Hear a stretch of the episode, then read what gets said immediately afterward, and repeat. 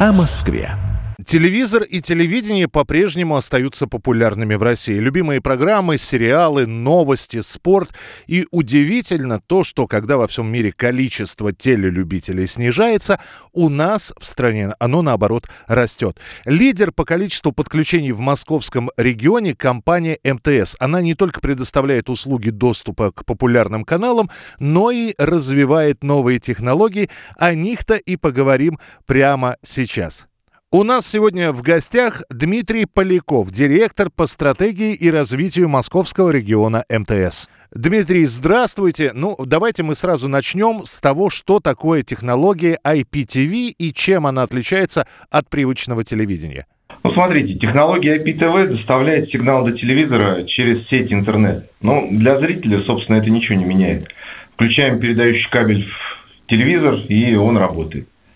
А благодаря новым технологиям люди не только получают возможность смотреть большее число каналов по сравнению со стандартным телевидением, ну, у нас э, этих каналов больше сотни, но и смотреть какие-то отдельные фильмы и передачи, которые доступны по подписке. Ну, то, что раньше смотрели на дисках, еще ранее на видеокассетах, теперь можно выбрать кнопкой на пульте, это очень удобно. Поэтому и популярность IPTV растет. Ну, вот в прошлом году, во время пандемии, когда были закрыты кинотеатры, театры и концертные залы – интернет и телевизор оставались единственным развлечением.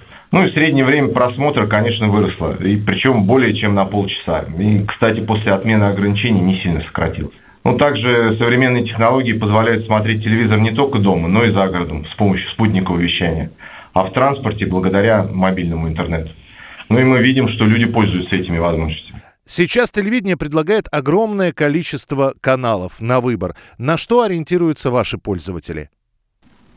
Ну, у нас довольно существенно растет база именно смотрящих э, телевизор по разным технологиям, да, ну и что смотрят люди, э, очень сильно зависит от того, кто это, да, и по какой технологии смотрят. Те, кто смотрит спутниковые, кабельные или опитывая, это чаще всего семьи. Они объединяют несколько поколений. Ну, больше всего времени проводят, естественно, за просмотр семейных программ, детских передач и там развлекательных шоу различных. Прошлый год, ну, конечно, дал некоторые перекосы, и поэтому э, не так типичен. Все-таки многие развлечения были ну, малодоступны. И телевизор заменял людям и театр, кино, и концерты. Ну и даже, как это неудивительно, живую природу. Ну, к ней также был ограничен доступ. Поэтому москвичи в прошлом году больше всего смотрели, конечно, фильмы и сериалы. В месяце ограничений их доля в общем объеме просмотров превышала 45%, хотя в обычное время не более 40%. Ну, а если говорить именно о городских жителях столицы, то они часто смотрят э, ток-шоу и другие массовые дискуссионные передачи. Это примерно пятая часть от общего объема. Ну и на детские программы приходится не более 10%. А вот э, те, кто уезжает за город и смотрит телевизор через спутник, совершенно по-другому э, э, потребляют э, телевидение. Да? Детский контент у них куда более востребован. Это больше 40% просмотров.